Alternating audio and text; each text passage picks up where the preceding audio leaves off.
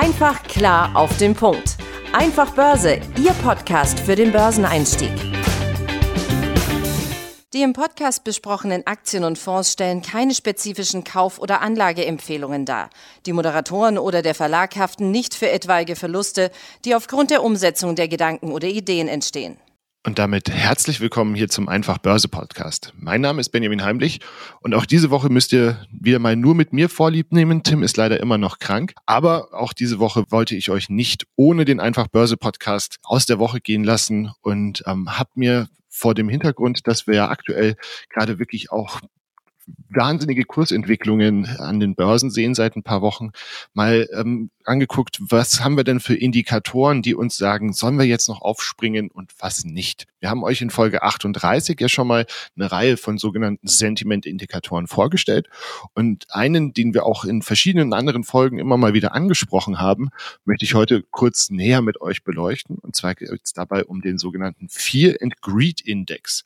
Der ist 2012 von CNN Money entwickelt worden und ist ein Stimmungsindikator, der im Prinzip die zwei wichtigsten Info Emotionen Emotionen, nämlich Fear and Greed, also Angst und Gier, an der Börse misst.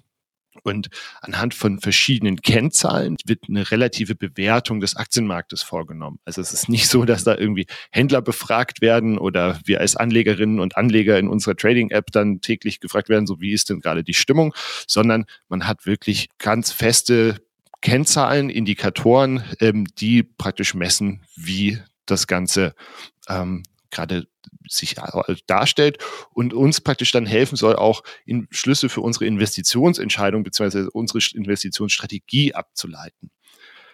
Die Überlegung hinter dem Index ist, dass Angst und Gier halt eben starke Emotionen sind, die dann unser Anlageverhalten beeinflussen, was sich dann eben entsprechend auch auf die Aktienkurse auswirkt. Der Index wird auf einer Skala von 0, was extreme Furcht bedeutet, bis 100, extreme Gier, tagesaktuell dargestellt. Heute steht der Index übrigens bei 72 und damit am oberen Ende des Gier-Segments und kurz vor extremer Gier. Das zeigt auch ein bisschen, finde ich, wie schnell sich die Stimmung drehen kann. Also zum Jahresende 2022 stand der Index noch bei 38, also im Angstsegment wie gesagt, also der Index basiert auf der Annahme, dass übermäßige Angst dazu führen kann, dass man eben Aktien weit unter ihrem eigentlichen Wert handelt und das kann für uns dann praktisch ein Kaufsignal sein, weil sie sind ja dann günstiger als ihr eigentlicher Wert. Auf der anderen Seite ähm, führt dann starke Gier dazu, dass Aktien weit über dem Wert gekauft werden.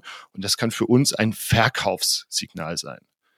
Der Fear and Greed Index ist also ein sogenannter konträrer Indikator. Das heißt, Anlegerinnen und Anleger können kaufen, wenn andere ängstlich sind oder verkaufen, wenn andere zu gierig sind. Jetzt hatte ich ja schon angesprochen, dass der Index ähm, auf verschiedenen Faktoren beruht. Und zwar sind das sieben Stück. Und da wird eben versucht festzustellen, wie viel Angst und Gier tatsächlich gerade im Markt herrscht. Der erste Indikator ist das sogenannte Stock Price Momentum. Und da wird der aktuelle Stand des US-Index S&P 500 mit seinem 125 Tage Durchschnittskurs ins Verhältnis gesetzt steht der aktuelle Kurs also nah an diesem 125-Tage-Durchschnitt, würde das Ergebnis neutral ausfallen. Steht der S&P 500 über dem 125-Tages-Durchschnitt, führt das in der Tendenz in Richtung Gier. Und umgekehrt natürlich, wenn er unterhalb des 125-Tages-Durchschnitts steht, würde das als Angst gewertet. Der zweite Indikator, der berücksichtigt wird, ist das sogenannte Stock Price Strength Indikator.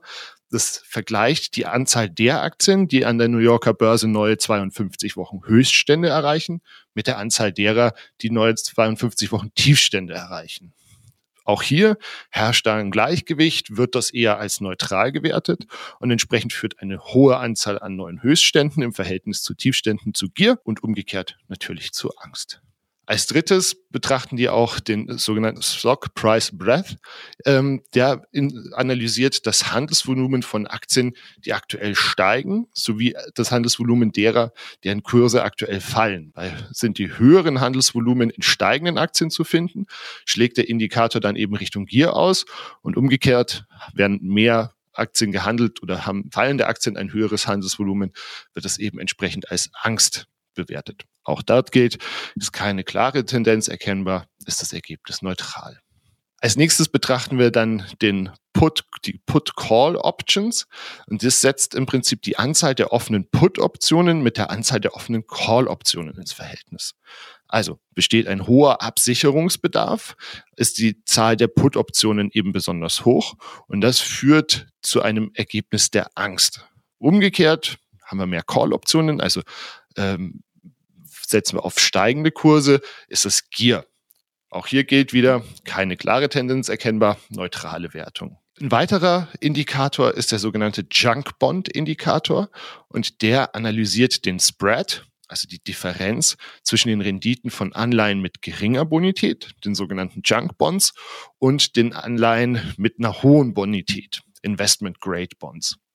Und ist der besonders hoch, dieser Spread zwischen den Renditen, würde das auch eben wieder als Angst äh, gewertet, da die Investoren praktisch einen höheren Risikoaufschlag für Anleihen mit äh, geringerer Bonität verlangen.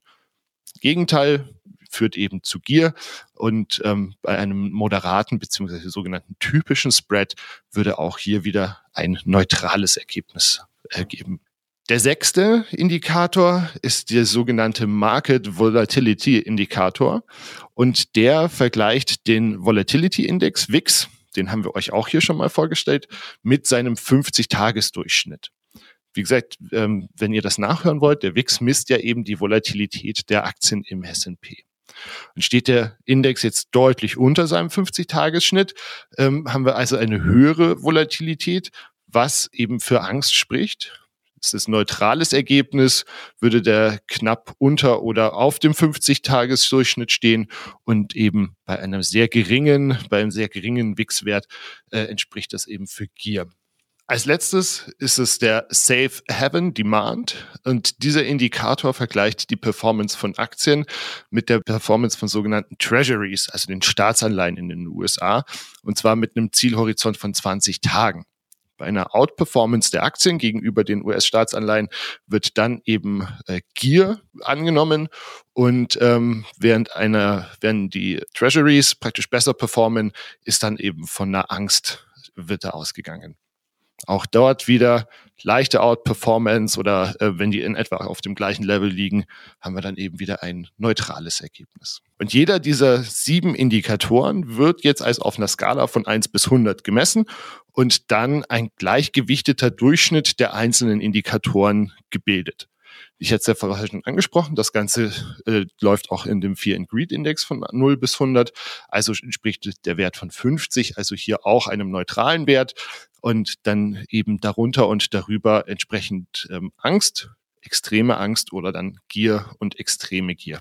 Der Vorteil für uns als Anleger ähm, ist, dass es tatsächlich ja wissenschaftlich bewiesen ist, dass ähm, die meisten Anleger das Gegenteil von dem tun, was Tim und ich euch hier immer predigen, nämlich sie handeln emotional und reaktionär, also nicht aufgrund von reiner Tatsachenentscheidung man hat das eben wissenschaftlich über Jahrzehnte jetzt in der Zwischenzeit schon belegt, dass eben diese Auswirkungen von Furcht und Gier ähm, tatsächlich eben auch die, die Anlageentscheidung oder andersrum, Furcht und Gier beeinflussen eben die Anlageentscheidung und damit kann man eben ähm, sehr schön anhand des Index messen, wie ist denn gerade so die Gesamtstimmung. Die Geschichte zeigt auch, dass dieser Fear and Greed Index oft ein zuverlässiger Indikator für eine Wende in den Aktienmärkten war. Ne? Das hilft uns also, ein vernünftiges Bild zu bekommen, wie es gerade aussieht. Aber auch hier, auch das ähm, sagen Tim und ich ja immer wieder, es sollte auf Gottes oder bitte, bitte nicht ähm, das einzige Instrument für eure Anlageentscheidung sein. Die hier schon viel besprochenen Puzzlestücke. Und ähm, tatsächlich ist er auch eigentlich eher ein Tool, das so fürs Markttiming geeignet ist. Also für eine längerfristige Strategie, das sogenannte Buy and Hold, ähm, ist er eher von einer untergeordneten Rolle, weil es uns ja wurscht ist, ne? Ob jetzt morgen äh, alle gierig sind oder äh, alle Angst haben, wenn wir eh vorhaben, dass wir unsere Aktien auf 5, 10, 15 Jahre halten, dann kann man hier praktisch jetzt kann uns das eben egal sein. Auf der anderen Seite, man kann das schon auch nutzen, um beispielsweise zu sagen, Mensch, ich habe hier eine Aktie, die finde ich ganz toll und ähm, jetzt sind gerade alle äh, ängstlich und vielleicht kaufe ich da mal hier ein bisschen nach. Also wie gesagt, den Fear and Greed Index. Ähm, ich packe euch den Link auch in die Show Notes. Dann könnt ihr euch den auch eben tagesaktuell angucken.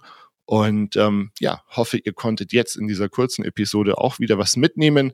Ich freue mich, wenn wir uns nächste Woche hier wieder hören. Und bis dahin sage ich ciao. Einfach klar auf den Punkt. Einfach Börse, Ihr Podcast für den Börseneinstieg.